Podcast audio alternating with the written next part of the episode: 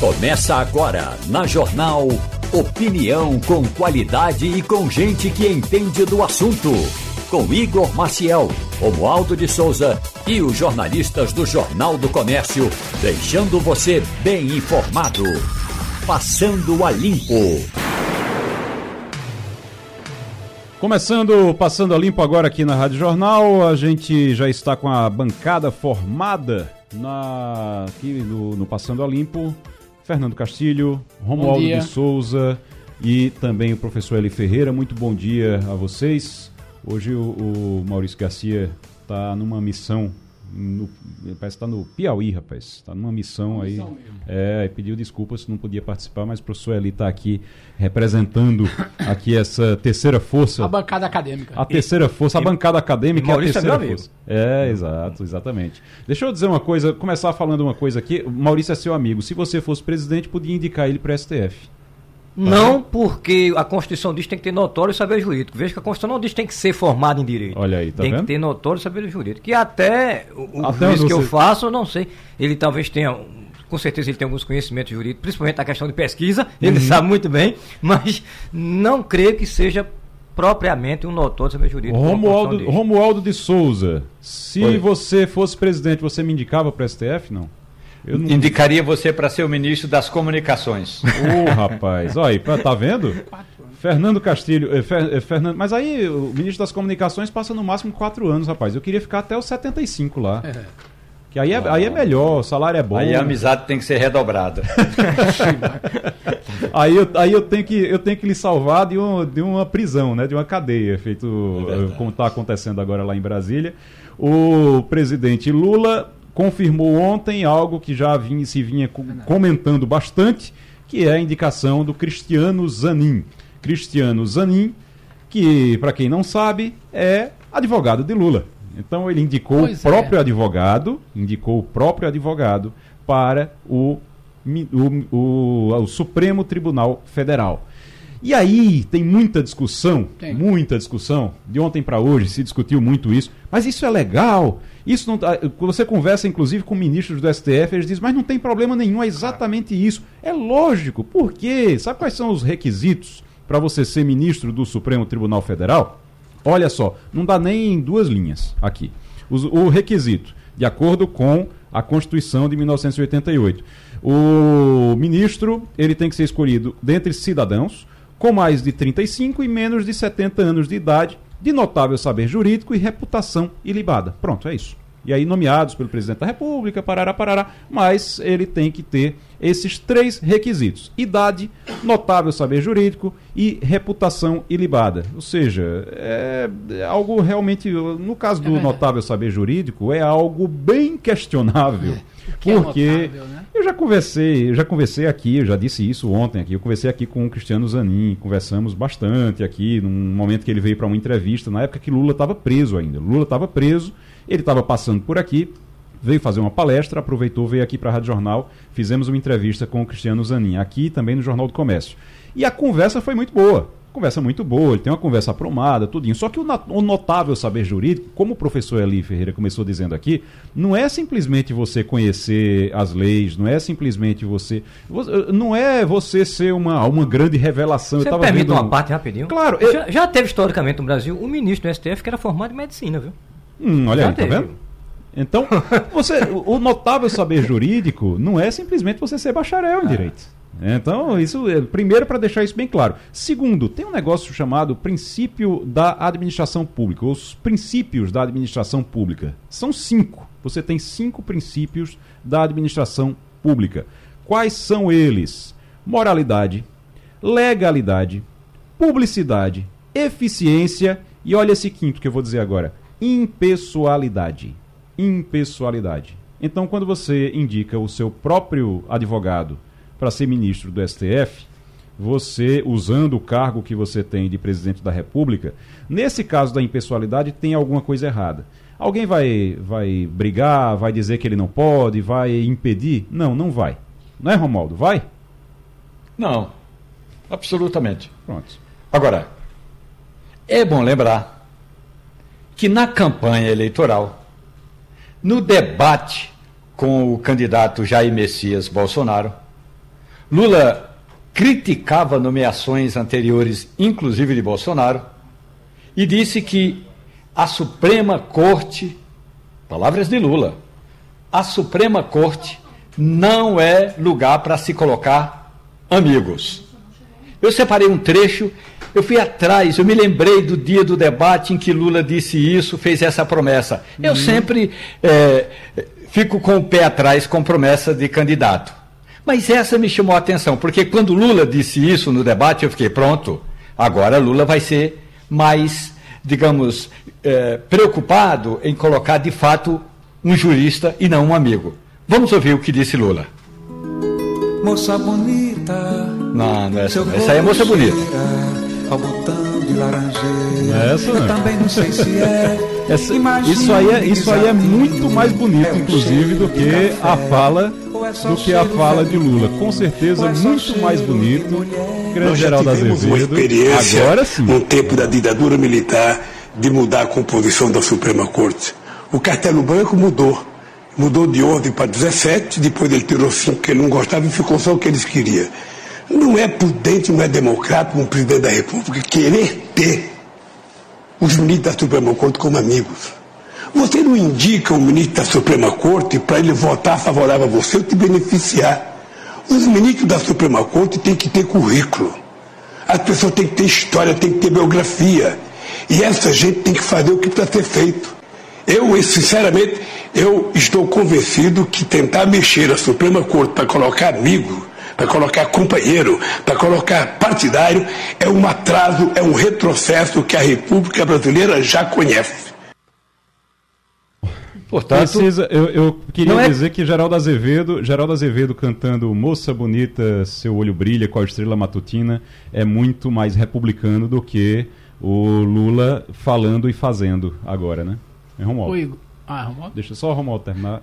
Não, e, e, o importante não é que Lula, aliás, ontem ele, ele disse, eu escrevi no Jornal do Comércio, o chefe Laurindo aqui está me lembrando muito bem essa frase do presidente da República, Lula disse o seguinte: Olha, eu acho que todo mundo esperava que eu fosse indicar o Zanin. Não pode, não só pelo papel que ele teve na minha defesa, mas, gente, aí a gente pergunta assim: então, se não foi por isso, por que foi então? A ministra Rosa Weber, a presidente do Supremo Tribunal Federal, na sessão de ontem, reclamou, ela usa a palavra ínfima representação feminina no STF. O Supremo Tribunal Federal é composto de 11 ministros, no momento só tem 10. Desses 10, são duas mulheres. Rosa Weber reclamou.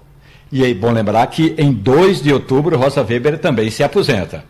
Já estão falando por aqui que o próximo ministro do STF não deve ser uma mulher, não. Estão falando outro nome. Aliás, estão falando o nome do presidente do Congresso Nacional, Rodrigo Pacheco. Eu não sei se é pedra cantada, mas a presidente do Supremo Tribunal Federal lamentou que o STF tenha homem demais. Fernando Castilho. Olha, eu acho que desde o dia 8 de novembro de 2019, quando o presidente saiu da Superintendência da Polícia Federal de Curitiba, que pelo menos duas pessoas sabiam que tinham um papel importante no eventual terceiro governo. A primeira-dama Rosângela da Silva, que agora se assina Rosângela Lula da Silva, que depois, é, de pouco tempo, se, se casou com o presidente, e a outra pessoa, passando, portanto, a primeira-dama, e o, o, o advogado de Lula, Zanini. Por quê? Porque, independentemente da questão do notório, notável, o eminente saber jurídico, o presidente, na minha opinião, ele sente um dever de gratidão por, pelo, pelo advogado que acreditou na tese, que construiu a tese que acabou sendo vitoriosa no STF. Então, é uma questão de, de gratidão. Acho que talvez a palavra não é uma questão de escolha, é uma questão de gratidão que o presidente faz. Eu acho que essa é uma diferença dele. É, Lula é uma pessoa que tem 77 anos, está naquela fase de rever seus conceitos, é, cristalizar suas opiniões e fazer aquilo que ele acha que é importante. Não é, não é um bom momento, um bom caminho para quem é presidente da República, num país que é a oitava economia do mundo, Mas o sentimento que eu tenho é esse. O presidente está. Veja bem, essa discussão todinha, eu digo a você, Cristiano Zanin é ministro do STF, desde o dia 8 de novembro de 2019, porque Lula também achava que seria candidato a presidente que venceria Bolsonaro. Concordo com você, só vou dizer uma coisa, só concordo com você, Cristiano Zanin já estava ali acertado desde que Lula saiu da cadeia. Não acertado não, Lula já tinha decidido, já tinha é decidido, já tinha decidido, já tinha decidido, tudo bem, desde aquele momento ali, concordo com você. Agora, quando alguém vai fazer, é, vai ser grato com outra pessoa, eu espero que ele seja grato com o próprio dinheiro, com os próprios recursos e não com o meu. Certamente isso não é a opinião não, do presidente não que não costuma fazer esse tipo de atitude é, exato, com o seu dinheiro. Aí você ser grato, você ser grato com o erário público é, é complicado. É, é difícil. Isso aí é difícil. E não é por é, é, para a gente ir, ir, além, falar com positividade, para a gente ir além, é, o Zanin vai ficar até 2051 50. no é, Supremo é. Tribunal Federal. É. 2051. Muito Isso. bem. Ok. E aí, professor? Bom, primeira coisa, é, a discussão, embora a Rosa Weber tenha feito uma lamentação, mas a Constituição não referenda a fala dela. Né? O critério não é gênero. É, sim, Esse sim. é o primeiro fator. É, é bom a gente deixar bem claro. Sim. É verdade. Segundo, os ministros do STF emitiram falas positivas e enaltecendo a figura do Zanin. Ministros atuais e ex-ministros. É. Terceiro, a, a gente ataca muito o critério, a forma que é escolhido. Vamos procurar saber nos outros países como é o critério que é adotado? Porque a gente critica muito a, no... é, a gente critica muito a nossa casa. Vamos ver nos outros países como é o critério para ser ministro da Suprema Corte? E vocês vão ficar estarrecidos com os critérios que são adotados. O nosso é frágil? É, mas é um modelo um pouco piorado do Estado norte-americano. Mas procurem ver em outros países que critérios são adotados para alguém ser ministro. Né?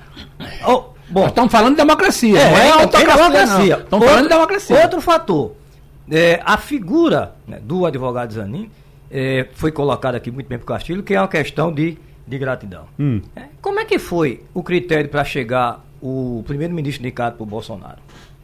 Só para a gente lembrar. Foi o que ele disse que ia fazer. É, Eu vou é. colocar alguém lá terrivelmente evangélico. É, é critério na, na, Constituição? Não. não. Mas era gratidão também para a bancada evangélica, para os evangélicos que apoiaram ele. Agora, deixa eu dizer uma coisa: nos Estados Unidos, você tem uma estrutura de Suprema Corte completamente diferente ah, daqui, é. da que a gente tem no Brasil. Eu estou falando a, a forma de escolha. É não, não é a, a, a forma funciona, de escolha. A forma de professor, escolha. Professor, a forma de escolha, a forma de escolha é a mesma, o método, a forma, o presidente que indica, passa pelo Congresso, do mesmo jeito. Ok. Mas depois eles têm condição, eles têm condição ah, sim, é. de atuar sem precisar devolver favor.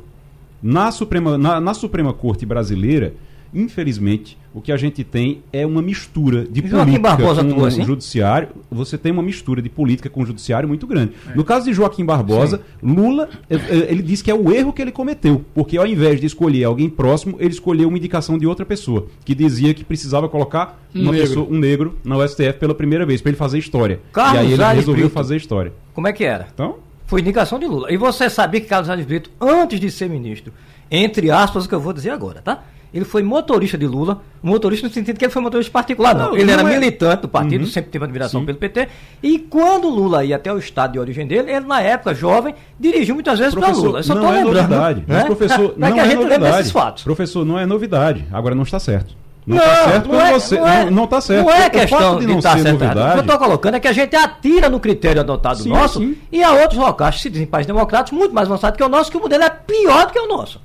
Acontece, entendeu? Acontece bastante. Mas aqui a gente tem algo que não pode. A gente não, pode a gente não pode simplesmente dizer, não, então tudo bem, porque em outros, lugar, em outros lugares acontece assim. É importante a gente saber. Porque a gente gosta muito mas de comparar, né? Principalmente é, com o é importante a gente saber. Mas a gente não pode começar a nivelar por baixo e dizer assim, não, tudo bem, então, então aqui vamos ficar, vamos deixar porque em outros lugares acontece do mesmo jeito. Sim, mas, isso não, não, mas o simples fato do Zanin ter sido advogado de Lula não tira os méritos dele. Ele não, não pode ser tolhido de ser ministro, de porque foi advogado de Lula. De jeito nenhum. Não. E essa, Até e porque essa a tese é a dele é uma tese vencedora. Né? e essa é a justificativa, inclusive, de todo mundo quando se questiona, inclusive dos atuais e dos ex-ministros do STF, a maioria escolhidos nesse, nesse modelo também, a, quase todos escolhidos nesse modelo também. A, a justificativa deles, inclusive, é essa. Não tem nada ilegal na indicação dele. Agora, questão moral, aí é bem discutível. A gente começou aqui falando de Zanin, foi oficializado então o Cristiano Zanin como a indicação de Lula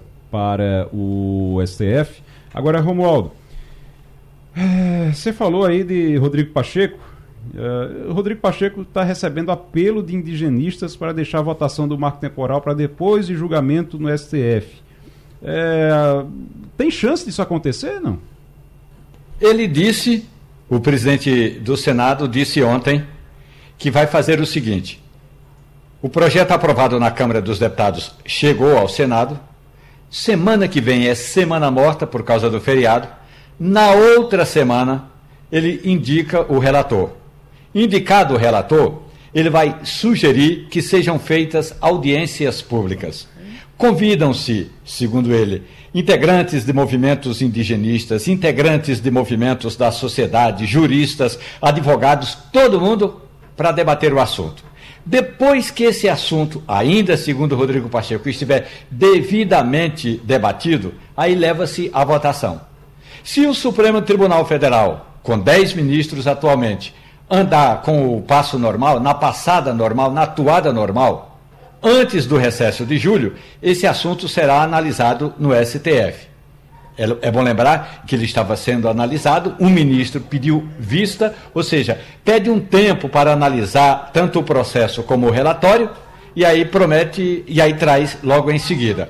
Se esse tema voltar agora no primeiro semestre, é possível que o Supremo Tribunal Federal liquide a fatura antes do Senado Federal. Seria, portanto, o tempo de que de necessitam os movimentos indigenistas. Castilho, a gente vai conversar hoje com o João Corrêa, que é nosso colunista aqui, falando sobre geopolítica no Passando a Limpo.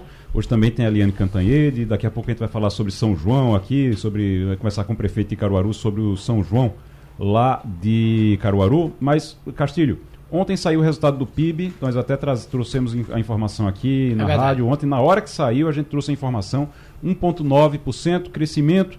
Agora, o que puxou isso foi o agro. E o aí, agro... qual é a, a, a, o que é que explica isso? Olha, o PIB do primeiro trimestre, há um, acho que talvez há uma década, vem sendo puxado pelo agro. Primeiro porque é quando a gente vê a importância do agro. Porque quando você computa isso, é o, é, é o resultado da colheita, das safras, do desempenho. Eu gosto muito desse tema porque revela como nós nos tornamos um player internacional na questão da produção de alimentos. Então, o que aconteceu neste primeiro trimestre vai acontecer nos próximos anos exatamente por isso. E que tem uma, esconde uma coisa altamente preocupante. É o fraquíssimo desempenho da indústria. Então, mais uma vez, o que é que a gente tem? O agro chegando, chegando, chegando, a indústria patinando, patinando e o setor de serviços ficando mais forte. A importância do agro é tão grande hoje que ele já puxa os demais setores. Como é que ele puxa? Porque no campo você tem a máquina, você tem a compra de serviços, o agro é um demandamento, um grande demandador de serviços de TI, tecnologia, e é um grande demandador de produtos industriais a partir do caminhão para a colheitadeira, mas do transporte. E vai bater no porto. Então, é aquela história. A importância do agro brasileiro hoje, é, que dentro do PIB ele é, é, como é que chama, bem menor, mas é aquela história, é o carro-chefe, é tão forte que dá esse tipo de coisa. Quando o agro cai, é, os outros setores se encarregam de puxar para baixo. Então, essa é uma realidade brasileira e que eu acho que no primeiro trimestre a gente vai continuar sempre falando de que o agro puxou a, o desempenho da economia brasileira por causa disso. E a, a diferença é muito grande. Quando eu estava é é tão grande que puxa, é. ontem é. para ver é? se você tinha 20% de crescimento do agro e aí nesse, no trimestre e aí é. quando você ia para a indústria era negativo é 0.1. Quando você dar... ia para os serviços negativo 0.6, sei lá. Então Eu... você tem uma, é uma diferença muito Eu grande. vou dar dois exemplos aqui para que os nossos ouvintes percebam. Há pouco mais de uma década o Brasil importava milho. Certo? Hum. Milho da Argentina, inclusive é uma grande polêmica de milho da, do milho transgênico. Hoje nós somos entre os maiores, estamos entre os três maiores. Uhum. Há 20 anos nós deixamos de produzir algodão. Há menos de 10 nós começamos a produzir um novo tipo de algodão. Essa tecnologia que nós usamos, o desempenho e a nova a modernização do algodão fez com que o Brasil, em apenas oito anos, fizesse os pretos para trás. Nós estamos entre os quatro maiores. É o tamanho do agro brasileiro. João Correia, professor, muito bom dia. Muito bom dia, meus queridos. Estava aqui ouvindo essas explicações maravilhosas sobre o agro, o setor de serviços, indústria, temática bem interessante e tem um cara para a nossa história.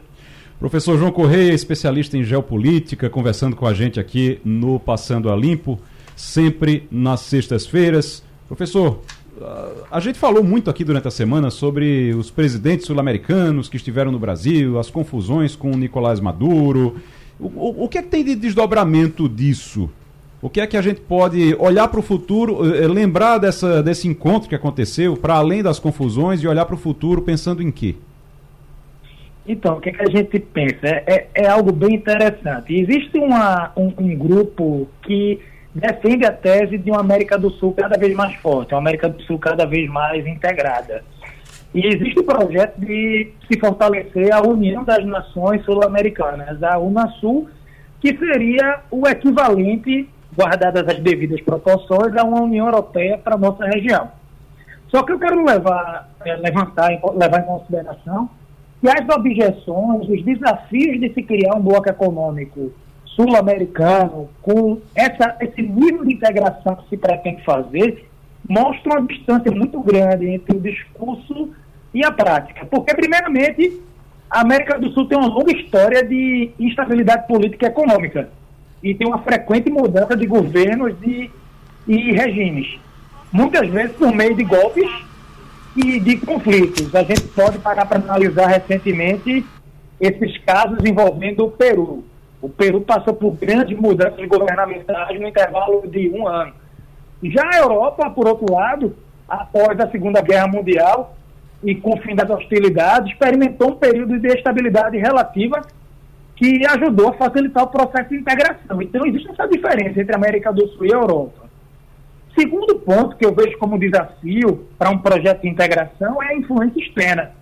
A América do Sul tem sido, historicamente, pessoal, sujeita a forte influência e intervenção externa, especialmente de Washington, dos Estados Unidos, mas agora a gente assiste uma migração do eixo diplomático para Pequim. Essa aproximação recente, essas declarações dadas pelo presidente Lula mostram o Brasil como líder da América Latina e o Brasil, por gravidade, pode arrastar alguns desses países e aproximar ainda mais da China, que é hoje o grande ator econômico, a grande novidade econômica global. Tem a questão da desigualdade, a escala de desigualdade dentro da América do Sul é muito forte, dentro da gradação de pobreza, de desigualdade social mesmo, de IDH. E a Europa tem instituições supranacionais que funcionam muito bem, obrigado. O Parlamento Europeu o Tribunal de Justiça da União Europeia. A América do Sul, veja, criou o Mercosul no começo dos anos 90 e de lá para cá, o que é que cresceu? O Mercosul uhum. fundado por Brasil, Argentina, Uruguai e Paraguai, mas eu não vi uma grande evolução nas últimas décadas. Pelo contrário, eu vi um processo de estagnação. E eu acho muito difícil, só para complementar, é, Lula fez uma, uma, uma recepção muito forte para Maduro, o presidente da Venezuela foi recebido com pompa e circunstância, e isso foi criticado por outros líderes da América Latina, notadamente o Uruguai e o Boric, né, o presidente do Chile, dizendo que a Venezuela é uma ditadura e tem presos políticos e que não é interessante se aproximar do governo venezuelano. Professor João Correia conversando com a gente aqui sobre geopolítica. Fernando Castilho. Professor, bom dia. É, eu queria puxar a conversa um pouco para a minha área, né?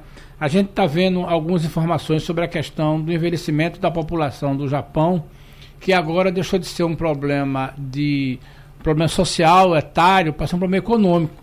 E o Japão começa a sofrer problemas porque a sua população está envelhecendo, é, as cidades estão ficando é, cada vez mais com a população acima de 75 anos, né? São demandas caras. Eu queria saber com o senhor como é que a gente interpreta isso como um fator econômico já interfere? Poxa, sim, interfere bastante, Fernando, demais. E não só o Japão, Coreia do Sul, outros países também. O próprio Brasil, se a gente parar para analisar, segue esse mesmo caminho. Hoje a taxa de fecundidade da gente ela já não é baixa, mas ela está desacelerando. O Brasil chegou a ter uma taxa de fecundidade aí na década de 60, 70, de 5,8 filhos é, para cada casal, enfim, por cada contexto familiar. Veja como o tamanho da família moderna diminuiu. Éramos seis, depois quatro, depois três, hoje na média um e meio, dois. E o Japão é dono, particularmente, de uma das fecundidades mais baixas do mundo. O premier do Japão, o, o Kishida, ele disse, olha, a gente vai para tudo ou nada.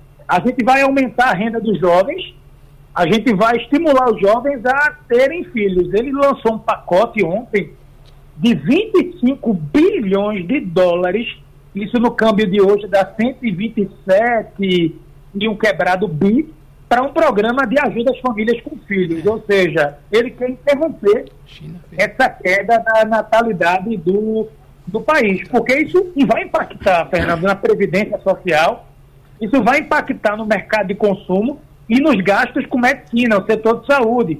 População mais idosa demanda um setor de saúde pública robusto. Romualdo de Souza. Professor João Correia, bom dia para o senhor. Professor, quando o presidente do Brasil, José Sarney, se reuniu pela primeira vez com o chefe argentino Raul Alfonsin, que era para começar a discussão do Mercosul, eu me lembro de, eu me lembro de uma frase de Sarney, professor, que foi profundamente marcante. Sarney, conversando com a imprensa no Palácio do Planalto, disse o seguinte: o Mercosul será la Ranuela para la libertar. Qualquer estudante de iniciante de, de espanhol sabe que janela em espanhol é ventana e não ranuela. É a mesma coisa de cuequaquela. Pois, professor, esse acordo do Mercosul, se o senhor olhar hoje numa planilha de Excel, o senhor vai ver que pouco ou quase nada deu certo. Por exemplo, o que deu certo? A integração das placas de veículo. Isso é possível, você roda em qualquer desses países do Mercosul tranquilamente. Mas, professor, tem muito que ser feito nessa integração Mercosul e mais ainda, os acordos do Mercosul com a comunidade internacional. E aí a gente fica falando em moeda única, fica falando em integração da América Latina, fica falando quase numa república bolivariana. Professor, para onde a gente vai caminhar com esse, Mercosul? Perfeitas as colocações. O Mercosul ele pouco avançou. A começar que Mercosul significa Mercado Comum do Sul. E numa classificação de blocos econômicos, o Mercosul não funciona como mercado comum. O Mercosul funciona e muito mal como uma união aduaneira. Tem a livre circulação de mercadorias e uma TEC, uma tarifa externa comum, no momento que eles vão negociar com países que não são do bloco. Mas até mesmo a livre circulação de pessoas, a exemplo do que acontece com o espaço Schengen, Schengenária, que é um dos artifícios da União Europeia, aqui não funciona aqui não, não acontece. Então, você tem questões institucionais, desafios econômicos, integração política. Eu não vejo, por hora, um futuro promissor para o Mercosul. Um bloco que começou ali com José Sarney, como você mesmo pontuou, assinado depois do Tratado de Assunção pelo Fernando Collor de Mello, mas de lá para cá não houve um processo de, de integração, porque eu não vou nem falar da escala de desigualdade. Mas a América do Sul, ela carece de uma coisa que o investidor precisa, é credibilidade e também a previsibilidade. Entra governo, sai governo, você não tem uma continuidade, você tem, na verdade, uma destruição, um recomeço, um loop eterno, e isso mexe, sim, com as relações internas e externas. O Mercosul tem expectativa de conseguir um, um tratado de livre comércio, uma integração com a União Europeia, mas o Parlamento Europeu tem que aprovar na sua totalidade, então não é fácil, 27 países membros. E o Mercosul tenta sobreviver às investidas da China. Não é fácil. Os chineses entram forte na nossa região com produtos baratos. Você tinha falado aqui há pouco, eu estava escutando o programa, muito interessante. Cadê a nossa indústria? Cadê a indústria da América do Sul? A indústria da América do Sul foi toda para o continente asiático. A gente hoje vive de exportar commodity, matéria-prima e comprar os produtos pontos acabados pagando caríssimo por isso. Então eu não tenho boas notícias, perspectivas de um futuro promissor para um bloco dentro da América do Sul, não nas condições atuais. Professor João Correia, especialista em geopolítica, conversando aqui com Passando a Limpo. Professor Eli Ferreira. Bom dia, professor João. Professor, o nosso artigo 4 da, da Constituição, ele deixa, ela deixa claramente, o artigo deixa claramente como o Brasil deve se comportar com relação às relações internacionais em especial a América do Sul. Então a pergunta é: o senhor não acha que o caminho para que esse Mercosul venha realmente alavancar não precisa também de um fortalecimento dos nossos vizinhos hermanos argentinos? Olha, sem dúvida, e concordo demais. A Argentina, que já foi uma das maiores economias do, do mundo, já foi uma referência em termos de indicadores sociais. Eu, infelizmente, eu tenho que dizer a vocês, o argentino ele é muito ruim de voto. O povo argentino não sabe votar e a sensação é que, é que segue no estado de, vou aqui convocar o João Gomes, é, é, estado de sofrência. Não tem outra palavra, porque que... como a da Argentina, que tem uma história como a da Argentina, que tem essas essa conexão com a migração europeia e tudo mais, podia estar no outro patamar. E, de fato, o Brasil sozinho não faz verão. O Brasil não é uma Alemanha que carrega a União Europeia nas costas. Para o Brasil é uma, é uma complexidade é, é, carregar um bloco da América do Sul por si só. A gente precisa de parceiros alinhados e tem mais. Além da Argentina, a gente precisa resolver também disputas territoriais. Chile e Bolívia têm problemas históricos pela Guerra do Pacífico. A Bolívia quer ter seu acesso ao mar de volta. Brigas entre Chile e Argentina por disputas de fronteira na Terra do Fogo. É, é assim, o Paraguai, aquela região do Saco. Então você tem divergências. Eu vou puxar aqui o, o, o Galeano que falava na sua obra as vias abertas da América Latina. A América Latina, particularmente a América do Sul, tem vias abertas, tem feridas não cicatrizadas e isso atrapalha também o processo de evolução. Professor João Correia, especialista em geopolítica, trazendo muita informação, muito aprofundamento aqui dos temas que durante essa semana nós tratamos aqui, que foi o encontro dos países da América do Sul. Teve muita confusão com o Nicolás Maduro, mas é, tem muita reflexão que precisa ser feita para além da Venezuela, tem muita reflexão que precisa ser feita também sobre a América do Sul. Professor, muito obrigado. O professor João Corrêa está toda sexta-feira aqui no Passando a Limpo conversando com a gente. Obrigado, viu? Toda honra, pessoal. Obrigado e até a próxima sexta. A gente está dando uma olhadinha aqui ainda nos, é, nos, nos, próximos possíveis indicados, Romualdo. Você, você citou aí Rodrigo Pacheco, ele está na lista aqui. Tem quatro possíveis indicados, o, favoritos para a, a próxima eh, para a próxima vaga. vaga do STF. Homens. Benedito Gonçalves seria o favorito. Benedito Gonçalves seria o favorito. É, depois, Luiz Felipe Salomão, Bruno Dantas e também Rodrigo Pacheco. Qual é o problema de do Benedito Gonçalves, que seria o favorito? É o seguinte, ele já tem 69 anos. Se for escolhido, ele vai assumir a cadeira com quase 70 e vai passar só 5 anos no Supremo. Então isso é um problema, porque ele vai ter só 5 anos no Supremo Tribunal Federal. Fora isso, você tem Luiz Felipe Salomão, que hoje é ministro do STJ, é o preferido de Alexandre de Moraes. Não tem proximidade com Lula. Bruno Dantas, presidente do TCU, é articulado, é habilidoso, é, tem o apoio de Cristiano Zanin, mas também não tem garantia. E Rodrigo Pacheco, que também surge aí como um dos favoritos, Romualdo. Romualdo? É, perdemos Castilho, professor. Olha, Bom, eu acho que, só para completar, assim. eu acho que o Rodrigo entra é, nessa disputa, se é que a gente pode chamar, muito forte, não? Porque o Salomão é esse, esse tem currículo, né? Todos eles têm currículo aí que a gente falou, uhum. são ministros experimentados, né? E a gente tem muito forte. Agora, é lembrando que aquela que o professor ali falou, né? A questão da mulher, não sei se isso vai ser respeitado.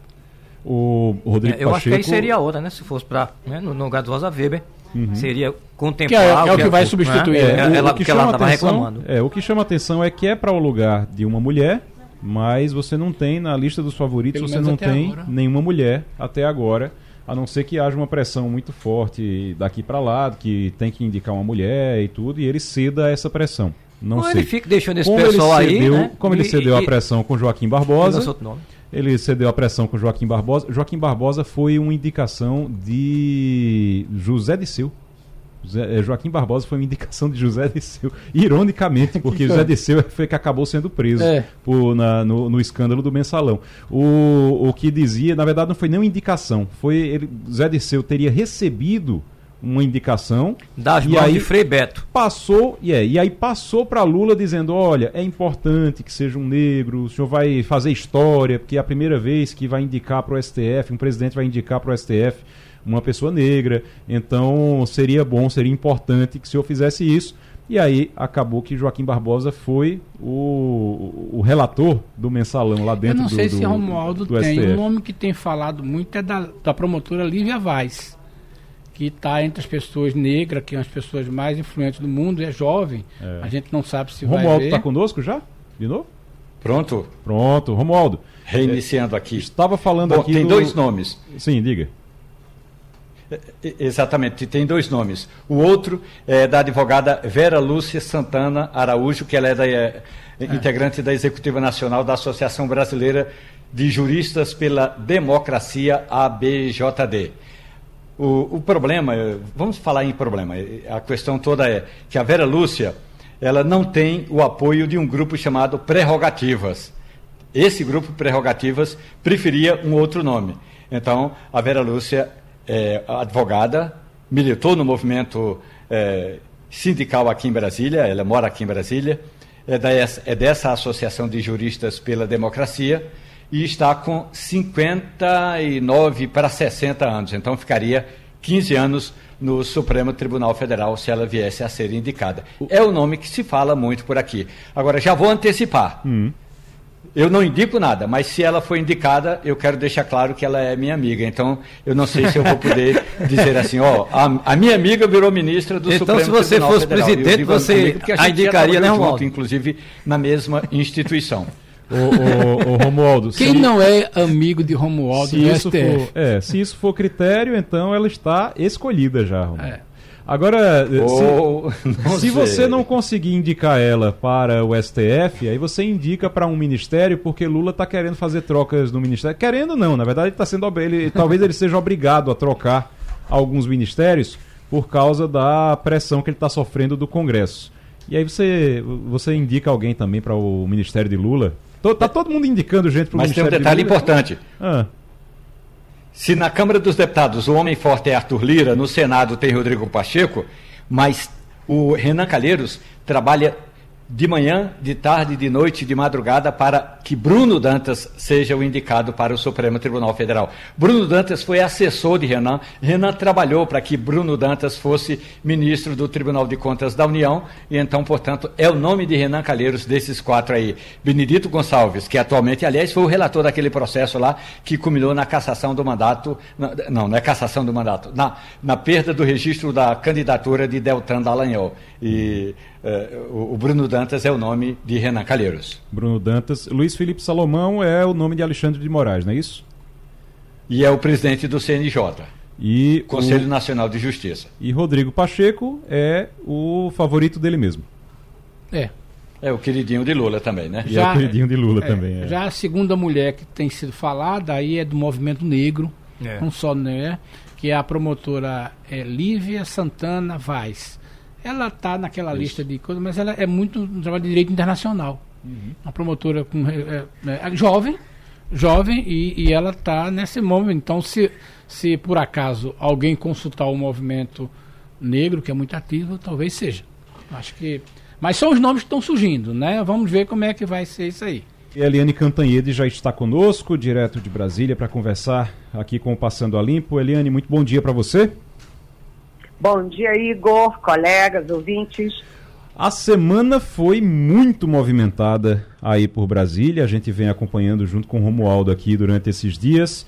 E você traz agora informação, informação sobre essa relação de Lula e Arthur Lira, que eles vêm discutindo bastante a relação, né? Nesses últimos dias, principalmente.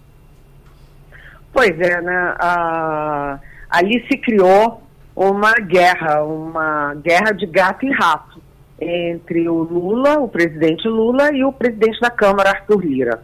É, todo mundo aqui em Brasília fica com o cabelo em pé, né, Igor? Porque uh, todo mundo lembra do desfecho da crise entre a então presidente Dilma Rousseff e o então presidente da Câmara, é, o Eduardo Cunha. Que foi a ruim para todo mundo, né? Foi, teve um impeachment, né, é. foi afastada, caiu da presidência e o Eduardo Cunha foi alvo de vários processos na Lava Jato, foi preso, enfim, a carreira política dele, que era assim muito ambiciosa, foi pro lixo, né? E agora o Arthur Lira e o Lula estão puxando a corda, esticando excessivamente a corda. O Arthur Lira se comporta como se fosse é, o dono da República. O Arthur Lira quer mandar no Congresso, quer mandar no Executivo, quer mandar nos, nos ministérios e isso não é bom. Né? A Constituição brasileira prevê independência entre os poderes e os poderes no Brasil são tripartite: executivo, legislativo e judiciário. E o Arthur Lira quer mandar em tudo. Né? Além disso, além do, dos erros do Arthur Lira, que é muito audacioso, né, que foi o presidente da Câmara que teve mais votos em toda a história né, na reeleição dele, uh, além do Arthur Lira, tem o Lula, que estava se preocupando muito mais com as viagens ao exterior, com a política externa, do que com a política interna. E o Lula, que estava indo bem na política externa e indo mal na política interna, agora ele está indo mal na política interna e externa. Então há um momento de preocupação no, em Brasília e o Lula está soltando muitas emendas, está conversando muito com Arthur Lira, né? E todo mundo queria ser uma mosquinha para ouvir o que que eles estão acertando entre eles, né? Porque o Lula solta as emendas e uh, o Arthur Lira Uh, pelo menos ele ameaçou, ameaçou, mas uh, as MPs que interessavam ao governo acabaram passando na Câmara e depois no Senado, né? Eliane Cantanhede conversando com a gente aqui no Passando a Limpo. Fernando Castilho. Eliane, bom dia. É, essa semana o Congresso aprovou a duras penas, né, a MP da estrutura do governo, de quebra aprovou o Bolsa Família, mas Eliane, eu queria ver as cenas dos próximos capítulos vai ter MP que vai gerar estresse? Você acredita nisso? Oi, Fernando. É, é isso, né? O Arthur Lira é um jogador, né? Um jogador de pôquer. Então, ele avisou várias vezes para o governo que a articulação política não estava funcionando, ele deu todos os recados e ele deixou para aprovar a medida provisória da reformulação administrativa, ou seja, da daí da arquitetura do governo Lula, assim, no finalzinho do segundo tempo, né? Quando estava vencendo o prazo. Então ele mandou um recado, olha, Lula, ou você faz o que eu quero, ou você deixa o legislativo mandar no país como o Bolsonaro fez, que lavou as mãos e largou para lá, ou você vai ter muito problema. Então, na verdade, a medida provisória foi passada com uma boa margem, com a margem de tranquilidade, tanto a do Bolsa Família quanto a do, uh, da reformulação dos ministérios. e depois foi para o Senado, o Senado rapidamente aprovou, né, é, antes mesmo da decisão da Câmara, o Senado já tinha marcado a votação para as 10 horas da manhã, e uh, o que, que o Lira fez? O Lira mandou um recado. Ok, a gente aprovou dessa vez, mas tem todas as próximas vezes, né? Há outras medidas provisórias também em votação e há projetos importantes, por exemplo, a reforma tributária que vem aí. Então é aquela história, o, é um teste de forças e o Lula ganhou e depois que o Lula ganhou, o Arthur Lira deu uma entrevista muito arrogante em que ele dizia, olha, o Lula ganhou porque ele quis dizer, ele não falou exatamente isso, eu estou fazendo uma tradução livre, mas o Arthur Lira deu uma entrevista dizendo, ok, o Lula ganhou, mas o Lula ganhou porque eu deixei. E aí nas próximas Mais ele pode não deixar. É. Então Foi. a situação é muito complicada e agora o Arthur Lira está querendo, inclusive, vejam bem. Olha só, Fernando, Arthur Lira, segundo o Estadão, está querendo o Ministério da Saúde para o Centrão. O Ministério da Saúde, que tem quase 190 bilhões de orçamento, que é um, um ministério absolutamente fundamental num país como o Brasil, aliás, em qualquer país. Então, enfim, é, a, o Lula disse que não vai ter reforma é, ministerial porque só seria numa hecatombe, mas Brasília agora entrou no radar de Brasília a possibilidade de reforma ministerial, tirando nomes, por exemplo, do União Brasil, porque a União Brasil, o, o Davi Alcolumbre, do União Brasil, indicou todos os nomes, todos os três nomes de ministros.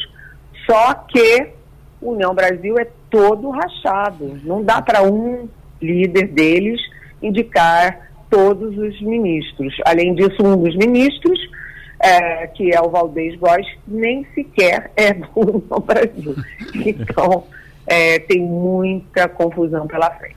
Tem, inclusive, falou do União Brasil, Eliane, a informação também é que o Republicanos votou ali está fazendo questão de dizer a todo mundo que votou, a maioria votou com Lula nessas nas MPs, exatamente porque eles querem as, os ministérios do União Brasil. Eles estão ali na fila dizendo, ó, se quiser que a gente seja fiel, a gente é. Estamos por aqui.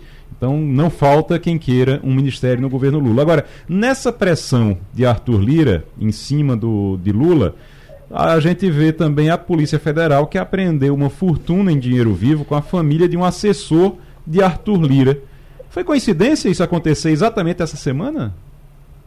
Pois é, aqui em Brasília, você sabe que está tendo assim quase um bolão, né, um bolão de apostas é, sobre é, foi coincidência ou não foi coincidência?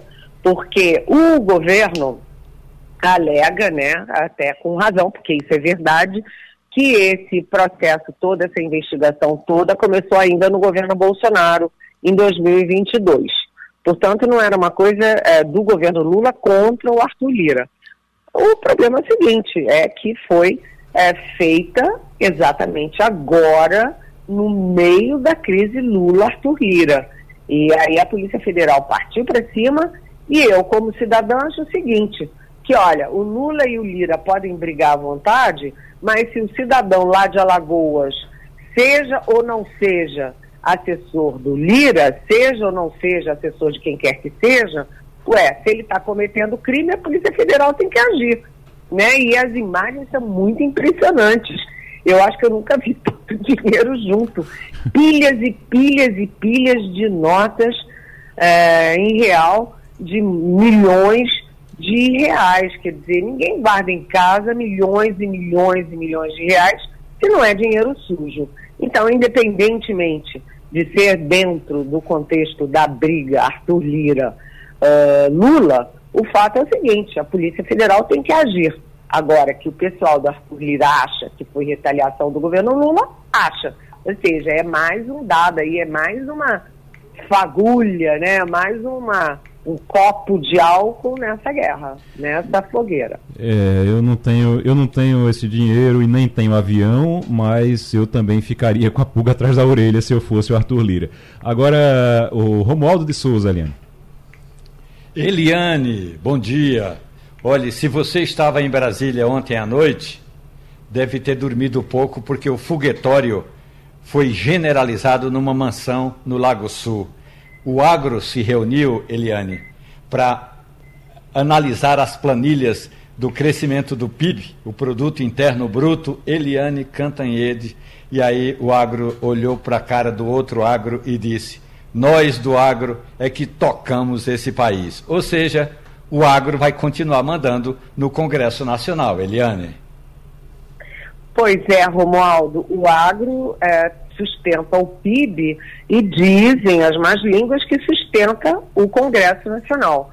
O fato é que quando é, você vê o crescimento do PIB no trimestre de 1,9%, você vê, primeiro, é, que foi um crescimento maior, mais expressivo do que o próprio mercado imaginava. Segundo, é, isso aumenta a projeção do crescimento brasileiro para 2023, que já está ali na faixa de 2,6%, tem gente já sonhando com 3% de crescimento, e isso é importantíssimo, não apenas para o agro, mas para o Brasil e, particularmente, para o presidente Lula, porque o presidente Lula vem claudicando, como eu disse, na política externa, na política interna, e aí ah, se você tem uma situação econômica favorável, isso, claro, que replica na boa vontade com o governante de plantão, que é o Lula. Agora, quando você vê esse crescimento tão ah, animador do PIB nesse trimestre, você vê que 80% desse crescimento foi provocado pelo agro. E o agro é vive em guerra com Lula. O agro votou maciçamente contra o Lula e a favor do Bolsonaro, e o Lula reage em vez de conquistar as áreas abertas ao diálogo no agro, o Lula fica batendo de frente, levando o Stedley do MST para a China, é, mandando oito ministros para a feira do MST em São Paulo, ou seja, fica o Lula com uma frente de guerra contra o Arthur Lira, o Lula com uma frente de guerra contra o agro, e tanto Lira quanto o agro são fundamentais para a governabilidade e para o desfecho do próprio governo Lula. Então, acho que o Lula vai ter que olhar para isso, porque em vez de bater de frente, eu acho que ele devia tentar atrair os setores do agro que são suscetíveis a conversar com o governo, que não são de extrema direita, que não querem botar fogo no circo. Eliane Cantanhede na Rádio Jornal, professor Eli Ferreira. Bom dia, Eliane. É, em meio a essa confusão toda, né, esse pandemônio que se instalou ali na Câmara Federal, Lula indica agora o Zanin para ocupar a vaga aberta que se encontra no STF. A gente sabe que precisa da aprovação do Senado. Você acredita que no Senado presidente terá dificuldades ou facilmente o nome do Zanin será aprovado? Olha, professor, uh, primeiro é que é uh, muita ousadia do Lula uh, enfim, nomear, sugerir, lançar o nome do advogado dele, Cristiano Zanin, para uma vaga no Supremo Tribunal Federal. Mas, primeiro, não é a primeira vez, porque quando o Lula lançou, por exemplo, o nome uh, do Dias Toffoli, que era advogado do PT, também foi uma maior confusão, uma maior gritaria, e o Lula bancou e levou o Dias Toffoli para o Supremo. Agora teve gritaria e o Lula lançou o Zanin também para o Supremo, com a diferença é, de que o Zanin tem muita coisa para mostrar, né? O Zanin foi considerado brilhante, inclusive por ministros do Supremo, como Gilmar Mendes, em toda a condução dos processos do Lula. Então, ele é um advogado super competente. O problema é que, assim como o Dias Toffoli não tinha mestrado nem doutorado, o Zanin também não tem mestrado e doutorado, né? E isso é um, um vamos dizer, um ponto desabonador. Mas, olha, professor, se eu tivesse que apostar, o Zanin será aprovado. A bancada bolsonarista vai dar um suadouro, vai fazer perguntas incômodas no Senado, vai criar um circo ali no Senado, mas toda a previsão é de aprovação do nome do Zanin, até porque é Senado e não Câmara. E o Senado tem sido bastante mais razoável, mais moderado na relação com Lula. Eliane Cantanhede, na Rádio Jornal. Obrigado, Eliane. Sempre aqui na segunda e na sexta-feira. Até semana que vem, tá? Até semana que vem. Bom fim de semana para todo mundo. Bom fim de semana. Vamos falar de Caruaru, inclusive, que a gente tem Berg Santos com informação de uma visita ministerial que está acontecendo lá em Caruaru, aqui no Agreste. O, o ministro do Estado, de Estado da Previdência Social, Carlos Lupe, está lá em Caruaru para inaugurar a Central de Atendimento da Perícia Médica. Berg Santos. Já estamos aqui ao lado do ministro da Previdência Social, Carlos Lupe, que vai falar para a gente essa agenda hoje aqui no município de Caruaru. É, ministro, seja bem-vindo à Rádio Jornal. Bom dia. Bom dia, obrigado. Eu tenho o privilégio de estar aqui com uma das maiores centrais que o Ministério do Trabalho tem, de 135, de comunicação com os seus beneficiários. Aqui, Caruaru é uma das sedes, outra em Recife, outra em Salvador, na Bahia. É, e é bom a gente conhecer, ver como funciona.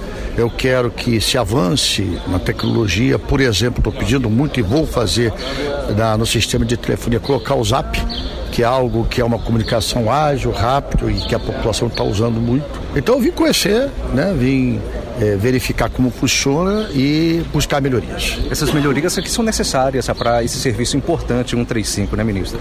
Muito importante porque é um serviço que está diariamente atendendo dezenas de milhares de pessoas. O, o INSS já tem 38 milhões de pessoas que recebem algum benefício. Olha o tamanho do público, a gente é quase uma Argentina. O 135 é um dos sistemas mais ágeis, mais rápidos e mais populares. A pessoa liga, tira a sua dúvida, marca o que tiver que marcar.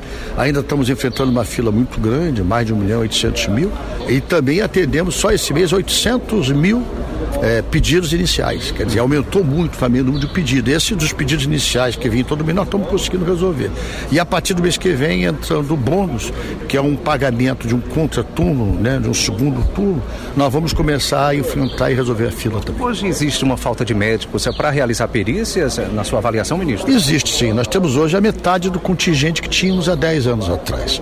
Mas eu penso que com a tecnologia moderna, com a teleperícia, com a teste médico, com a atestado digitalizado, que estamos conveniando com o Ministério da Saúde, isso vai ser resolvido. Ministro Carlos Lupe, ministro da Previdência Social, conversando com a gente aqui para o ouvinte da Rádio Jornal. Berg Santos, para a Rádio Jornal, a Rádio Notícia. Tá aí então, o ministro Carlos Lupe, lá em Caruaru. É o país de Caruaru, rapaz. É o é. país de Caruaru. A visita ministerial é lá. É. O, por falar em país de Caruaru, o prefeito ou presidente da, do país de Caruaru, Caruaru, está da República de Caruaru, está agora conosco. Rodrigo Pinheiro, prefeito, muito bom dia. Bom dia, Igor. Muito bom, bom dia. dia. a todos os ouvintes da, da Rádio Jornal. Realmente, Caruaru é um país e agora, nesse período junino de São João, recebendo muitas autoridades aí sim Sim, e aí. Ratifica é, essa informação. Aí é que é país mesmo. Então eu vou lhe chamar de presidente agora. Olha, o, o, prefeito, deixa eu, dizer uma, deixa eu dizer uma coisa. O São João já começou, o São João de Caruaru. Amanhã é a abertura oficial, mas já começou já faz um tempo com polos descentralizados nas, na, na zona rural, nos distritos de Caruaru. Já teve o São João é, é, na zona rural, nessa área rural. E amanhã começa a festa, realmente. Fala aí um pouquinho dessa festa, como é que está a expectativa para esse ano? Igor, o São João ele começou dia 28 de abril, a gente teve a abertura oficial com o São João da Roça, lá em Gonçalves Ferreira, foi mais de 6 mil pessoas que compareceram no terceiro distrito, em Gonçalves Ferreira. 13 localidades foram contempladas. Hoje temos a 12 segunda, que é Chicuru, Semana que vem a gente ainda tem a última, que é no Juá. E amanhã inicia o São João na cidade. A gente separou como São João na Roça e São João na cidade. São João na Roça, sucesso total, movimentando a economia dessas comunidades. É uma média de mais de 2.500 pessoas em cada evento desse, só que Gonçalves Ferreira tinha 6 mil pessoas, Peladas tinha mais de 8 mil pessoas, é, foi assim, sucesso total, muita gente. E esse São João também é, a gente preocupado com a segurança e a gente vem tendo esse apoio aí da Polícia Militar e o efetivo também da Guarda Municipal, dos agentes de trânsito. Quando esse São João fica às margens da BR, a gente tem o apoio também da Polícia Rodoviária Federal. Então, esse São João realmente ele é o mais extenso da história de Caruaru, praticamente 65 dias, mas a movimentação econômica, principalmente nessas comunidades, assim, foi bem positivo e está todo mundo satisfeito, graças a Deus. Muito bem. E em relação às atrações, eh, todo mundo fica na expectativa para saber das atrações. Eu sei que amanhã, amanhã é um grande dia, vai ter uma reunião que eu acho que, eu não sei se já teve alguma vez, eu acho que não, mas no mesmo dia Ivete Sangalo e Elba Ramalho. É isso ou, ou tô errado? Ou, decorei errado? Você, não, você tá certo, você tá certo, Igor. Amanhã, na realidade. E ainda meu querido Santana, amanhã, meu amigo Santana também. Também, Santana. No pátio de eventos, numa nova estrutura, um novo palco, tudo novo, novo som, nova iluminação. A gente inicia com a orquestra de pífanos e convidados. Vários artistas de Caruaru é quem vai, digamos assim, inaugurar esse novo palco, essa nova estrutura aqui do São João de Caruaru. Depois vem Santana, em seguida Ivete, e fechando a noite é o Ramalho. Muito bem. Elba Ramalho, que para quem não, não, nunca foi para o São João de Caruaru, Fernando Castilho já foi para o São João de Caruaru, não já?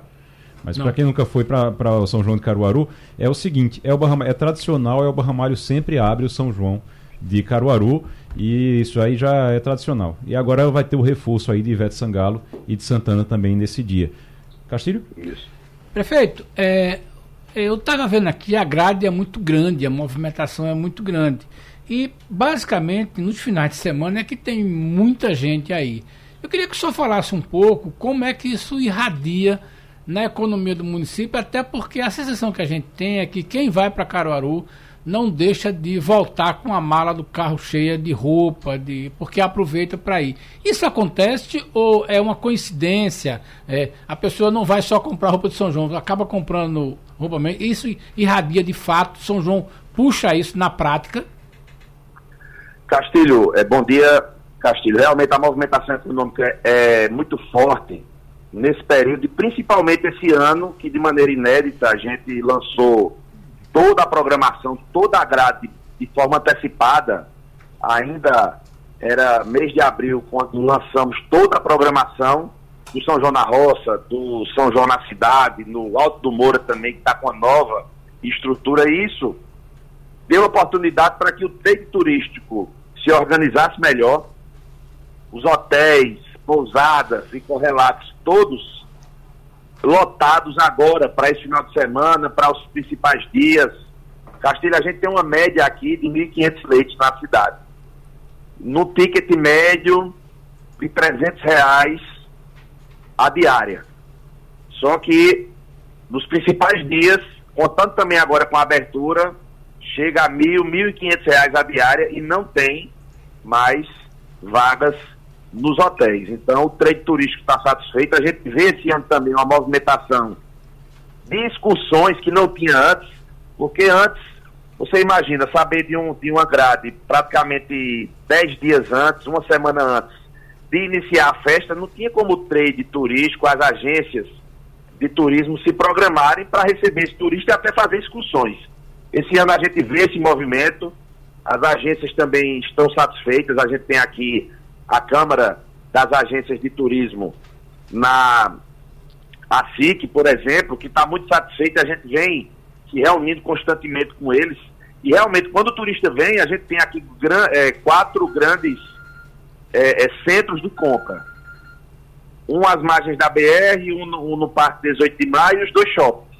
E o movimento assim já é perceptível que está maior. Ontem foi, foi, foi, teve entrevistas aqui do, do presidente da CDL, diretores da Câmara de Dirigentes Logistas, que, comparado ao ano passado, que foi alta a movimentação, eles já estão pro, projetando uma movimentação de 15% a 20% superior à do ano passado. E a gente já observa isso na movimentação no centro da cidade. Realmente o comércio, principalmente de confecções, ele fica muito aquecido. A gente está conversando com o prefeito de Caruaru, Rodrigo Pinheiro, sobre o São João da cidade, que começa amanhã, o, o São João na cidade, né? Começa amanhã. Isso, o São isso. João da Roça já está acontecendo. mas o Romualdo de Souza está lá em Brasília, cheio de vontade de dançar forró. Romualdo de Souza que. Romualdo de Souza, é, é seu pai que, que tocava sanfona, né, Romualdo?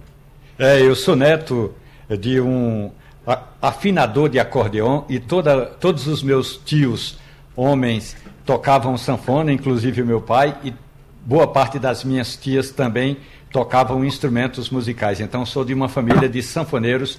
Agora, prefeito Rodrigues Rodrigo Pinheiro. Bom dia para o senhor. Rodrigo. Se eu quisesse ir hoje a Caruaru para ouvir a música do meu amigo Santana, qual é a parte gastronômica, prefeito, que o senhor me recomendaria? Olha, hoje, o ano passado, inauguramos a Casa Rosa, que é um polo gastronômico dentro do Parque 18 de Maio. Inclusive, faz praticamente 60 dias que nós climatizamos lá a Casa Rosa. Está bem mais confortável. Igor, tenho certeza que já visitou aqui a Casa Rosa. Ficou um Sim. equipamento gastronômico muito bom.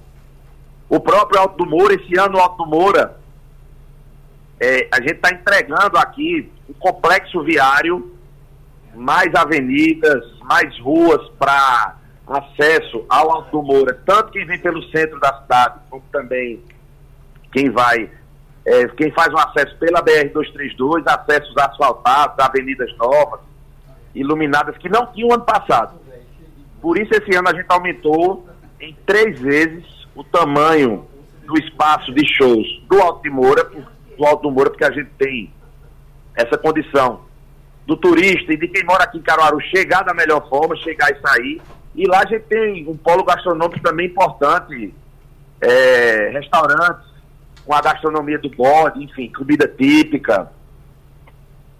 E todos os restaurantes que, que existem aqui em Caruaru. Caruaru tem muitas opções é, nessa área gastronômica, mas quem vem em Caruaru tem a oportunidade de ir no Parque 18 de Maio, no centro da cidade. Tem a Casa Rosa e o Alto Moura também, fora outros também fora da cidade, na zona rural. A gente tem várias opções, inclusive essas opções estão todas no site Conheça Caruaru. Pronto. Conheça caruaru.com.br.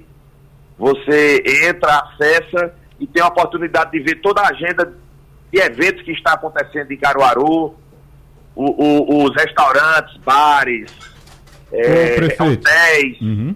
Certo. É, é, realmente é um grande guia que não existia esse, esse, essa plataforma em Caruaru e a gente lançou esse ano. Quem administra é a, é a Prefeitura de Caruaru, essa plataforma. Sim. E com muitos parceiros, os parceiros que fazem o trade turístico aqui. Então essa é a dica para quem quer que é encontrar um restaurante com todos os tipos de comida e nesse tempo comida típica com certeza é a mais procurada. O, o prefeito, o professor Eli tem uma pergunta para o senhor é, aqui também sobre é, o São João de Caruaru. A gente está conversando com pois o Rodrigo não. Pinheiro, que é prefeito de Caruaru. São João está começando. Bom dia, prefeito. Nós sabemos que a cidade de Caruaru, o período junino é uma grande festa, há uma mobilização natural da população, a cidade toda se mobiliza. Mas com relação à chegada de pessoas que vêm de outros locais, é, como é que está a questão da segurança na cidade? A cidade está preparada para receber um, um, número significativo de pessoas de outras cidades? Estamos é, investindo bastante na segurança em todos os nossos eventos aqui em Caruaru.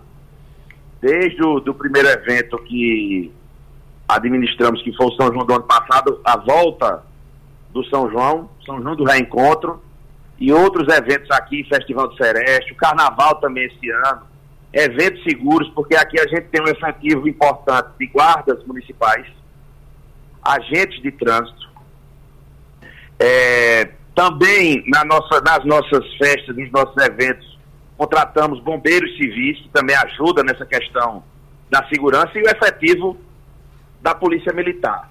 Temos aqui dois batalhões, o quarto batalhão e o primeiro batalhão do Biesp, que ficam aqui sediados na cidade de Caruaru. Hoje, sexta-feira, pela primeira vez na história de Caruaru, o comandante-geral da Polícia Militar, às 17 horas, estará aqui comigo, numa reunião com todo o efetivo. Esse efetivo é praticamente 50% superior ao efetivo do ano passado no período junino. Vai ser feito o lançamento desse efetivo, vamos ter uma conversa com todos.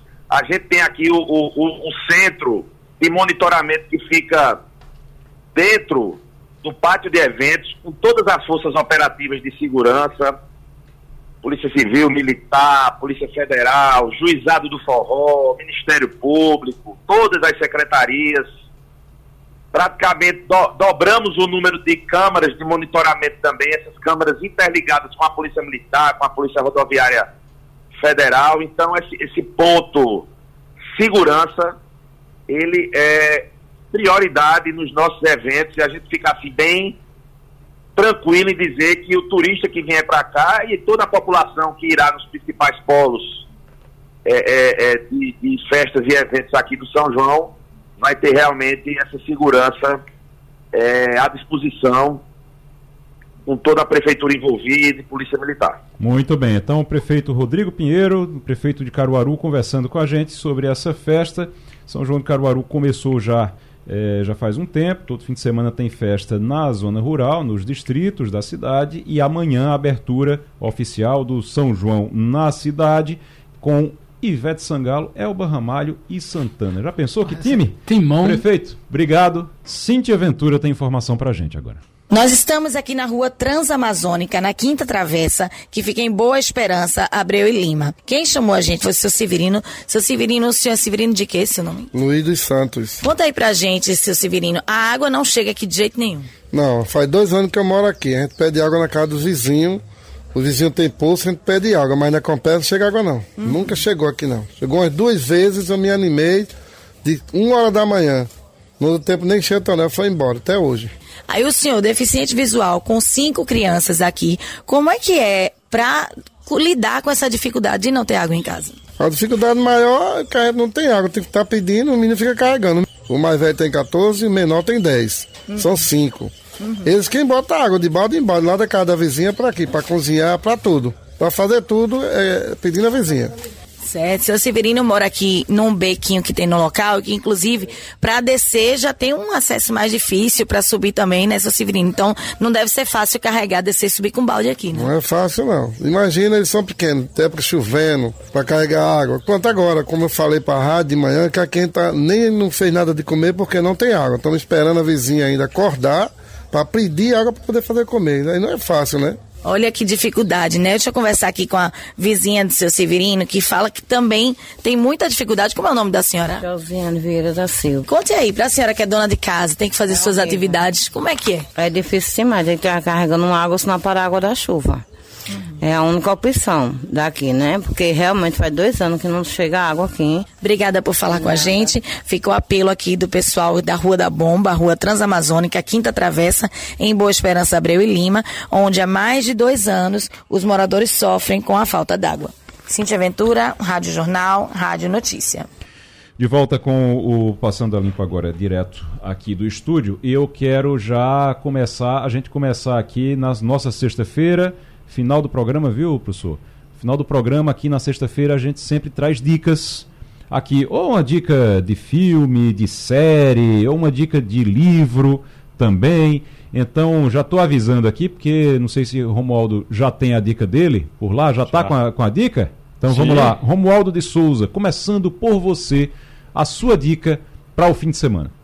Eu estava preparando a playlist do forró que vai ter aqui no meu condomínio. Hum. E aí, claro, com receio de ter coisas que não tem nada a ver com festa junina, eu separei algumas das músicas.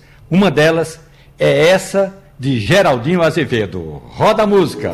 Moça bonita, seu corpo cheira ao botão de laranjeira. Eu também não sei se é, imagine desatino, é um cheiro de café ou é só cheiro feminino? Ou é só cheiro de mulher? Pronto, essa é a música do fim de semana. Muito bem, então dica de música aí pro, do fim de semana de Romualdo de Souza. Você pode escutar essa música e outras também do Geraldinho Azevedo, que vai ficar muito bem acompanhado com o Geraldo Azevedo nesse fim de semana. Depois eu vou contar uma história, depois eu vou contar uma história de Geraldo Azevedo aqui, viu, Romualdo? Agora, Fernando Castilho. Olha, tem uma série na HBO que é bem interessante, Os Encanadores da Casa Branca, que é uma série que revela a, a questão da, da, das entranhas do poder, né? Então acho que nessa semana que foi tão tem a ver com Watergate, tem, né? Com o caso tem a Watergate, ver com Watergate, de Richard Nixon e que era uma briga também do Congresso com o presidente e o presidente se negava e é, mostra isso. Então, nesta semana que a gente passou aí, onde o presidente precisou é, dar bastante telefonema e fazer voltar a conversar com os políticos, talvez fosse bom interessante dar uma olhada a isso. Os encanadores da, da na Casa Branca. Você sabe que essa história de Watergate é bem interessante porque os, as pessoas que provocaram o problema, elas estavam lá exatamente para tentar resolver. Né? Resolver né? o problema. Elas foram para lá para tentar evitar que o problema acontecesse e elas acabaram provocando o problema e que acabou com a, a renúncia do Richard Nixon na época. Professor Eli Ferreira, sua dica agora. Bom, a sugestão é um livro que foi escrito na década de 30, 1932, mas é um livro muito atual que acho que todo mundo deveria ler, o livro Admirável Mundo Novo, do Aldous Huxley. Hum, então, é, fala um pouquinho aí do, do é, livro. O livro, ele já falava em clonagem humana nesse livro, em 1932. Uhum. Ele já falava sobre isso e falava que a sociedade no final do século XX, ela já perderia muitas coisas. O conceito né, de valores ao longo da história, eles seriam questionados né, com o avanço da ciência. É um livro que, para quem curte música brasileira, conhece a música Admirável Gado Novo do Zé Ramalho, o título não é por acaso, porque o título é justamente influenciado, baseado no título do livro Admirável Mundo Novo. Eu vou, eu vou dar uma dica aqui. Minha dica é dançar forró em Caruaru. Aí é tá fácil, certo? né? É ir dançar forró em Caruaru para ir lá para o São João de Caruaru, aproveitar, ir lá dançar forró, aproveitar lá o, o meu país de Caruaru, eu tenho que uh, dizer às pessoas que vão para lá. Agora, quem não quiser ir dançar forró em Caruaru, quem quiser algo, algo diferente também, vou dar uma dica aqui que não é de um livro, é de um autor, é Isaac Asimov, que falou agora de, de Admirável Mundo Novo, e eu me lembrei do Asimov que a, a, a, ele fala da, ele falou há muitos e muitos anos, ou seja, nos anos 50, é ele já falava sobre inteligência artificial, sobre robótica e, inclusive, as, existem as três leis da robótica de Isaac Asimov. Uma delas, é a, a, principal delas é que um robô não pode ser feito para permitir que um ser humano sofra algum mal. A segunda diz que os robôs precisam obedecer às ordens humanas, exceto quando essas ordens entrarem em conflito com a primeira lei, que é de não fazer mal a um ser humano. E a terceira diz que um robô deve proteger sua própria existência. Então, aí, para quem que estiver estudando sobre inteligência artificial, quem estiver preocupado com a inteligência artificial, vale a pena ler um dos livros aí do Asimov. Tá bom? Vamos agora, a gente está chegando já no finalzinho aqui do Passando a Limpo. Romualdo de Souza, só rapidinho, queria que você dissesse para a gente o que é. A gente teve uma semana muito movimentada, então eu queria hum. só saber o que é que a gente pode esperar para a semana que vem aí em Brasília. Calmaria. Semana curta, Congresso Nacional vai trabalhar muito pouco calmaria. Por, por Agora, depois da, é, do feriado de Corpus Christi, ah, se prepare porque a CPMI vai começar a pegar fogo ah, depois que o Jornal do Comércio revelou aquele relatório que aponta que o general Gonçalves Dias sabia que muita gente estava se organizando para fazer depredações em Brasília no 8 de janeiro. O general que é amigo de Lula, né? G. Dias. O, o, amigo de Lula, o G. Dias, que foi saiu do GSI depois de toda a confusão, mas só, não depois da, da confusão, depois dos ataques, mas depois que os vídeos revelaram, isso é muito importante, que uma coisa é ele ser demitido, ele se demitir logo após os ataques. Outra coisa é ele só se demitir, só deixar o GSI depois que vídeos revelaram que ele estava lá dentro, que ele não fez nada enquanto estava lá para evitar que os ataques acontecessem. E agora Romualdo de Souza trazendo também essa informação.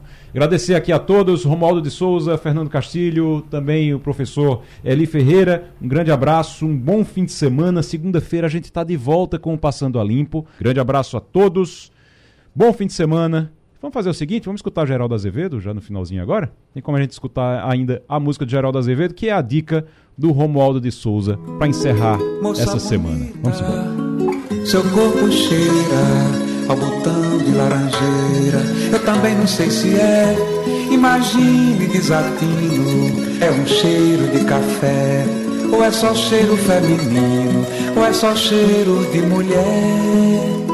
Moça bonita, seu olho brilha, qual estrela matutina, eu também não sei se é. Imagina minha sina, é o brilho puro da fé, ou é só brilho feminino, ou é só brilho de mulher. Moça bonita, seu beijo pode me matar sem compaixão. Eu também não sei se é ou pura imaginação. Pra saber você me dê esse beijo assassino nos seus braços de mulher.